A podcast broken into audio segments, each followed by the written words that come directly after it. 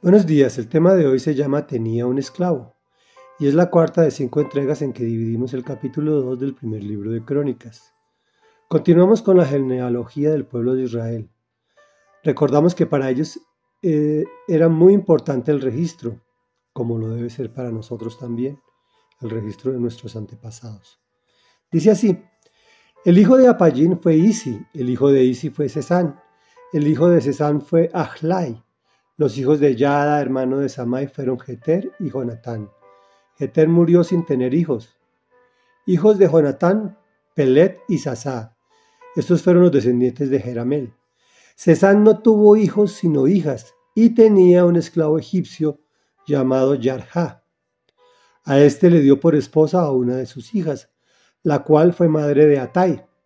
Atai fue el padre de Natán. Natán fue el padre de Sabad. Sabad fue el padre de Fla. Eflal fue el padre de Obed. Obed fue el padre de Jehú. Jehú fue el padre de Azarías.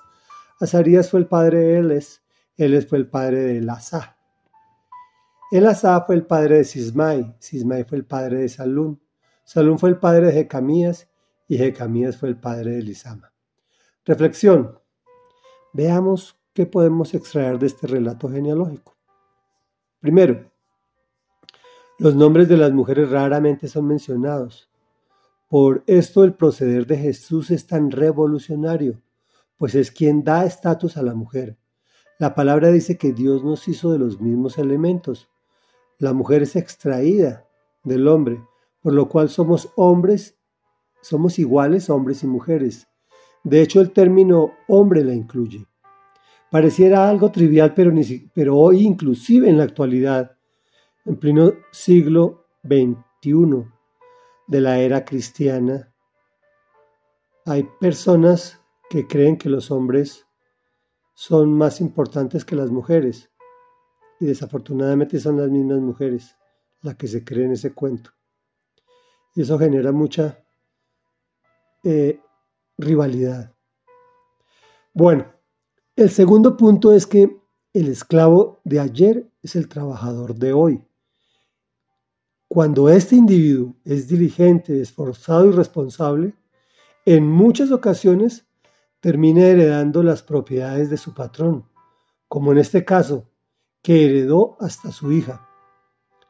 El secreto del éxito bíblico es la obediencia, la obediencia a las leyes, a los preceptos de Dios, a las normas, a las autoridades, a los procedimientos, a la palabra empeñada, nuestra desobediencia es la causa de, esta situación. Creemos que la forma de protestar, y te digo que la protesta ante la injusticia o a lo que no compartimos, es completamente justo. Lo que no es correcto es desobedecer a la instrucción de Dios. Él solo nos autorizó a desobedecer lo que sea abiertamente contrario a su ley. De resto debemos ser respetuosos por el derecho del otro no al insulto, no a la calumnia, no a destruir propiedad ajena, no a, no a dañar lo que ya está establecido y es positivo, obviamente. Ah, Carlos, me dirás, eso generalmente no conlleva nada. Te cuento que Jesús protestó, como te digo, y cambió todo el mundo. Se demoró.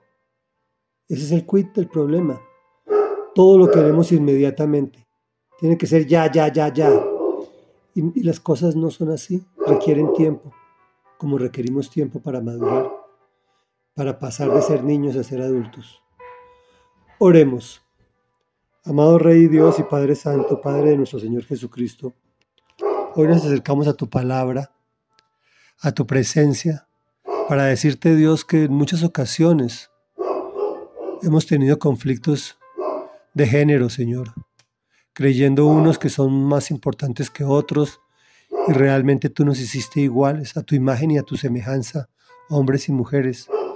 Permite que esta situación sea corregida para nosotros y para las generaciones que vienen.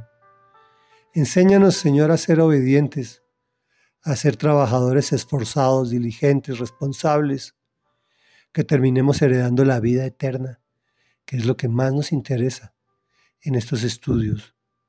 Que nuestra palabra empeñada la respetemos aun cuando vaya en contra de nosotros mismos.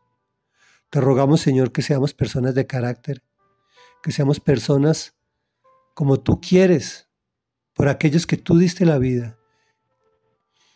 Te damos gracias porque pusiste tus ojitos maravillosos sobre nosotros, sobre nuestras vidas, sobre nuestros seres queridos y sobre nuestro país. Bendecimos a Colombia en el nombre poderoso de Jesús y bendecimos a Israel. Amén y amén.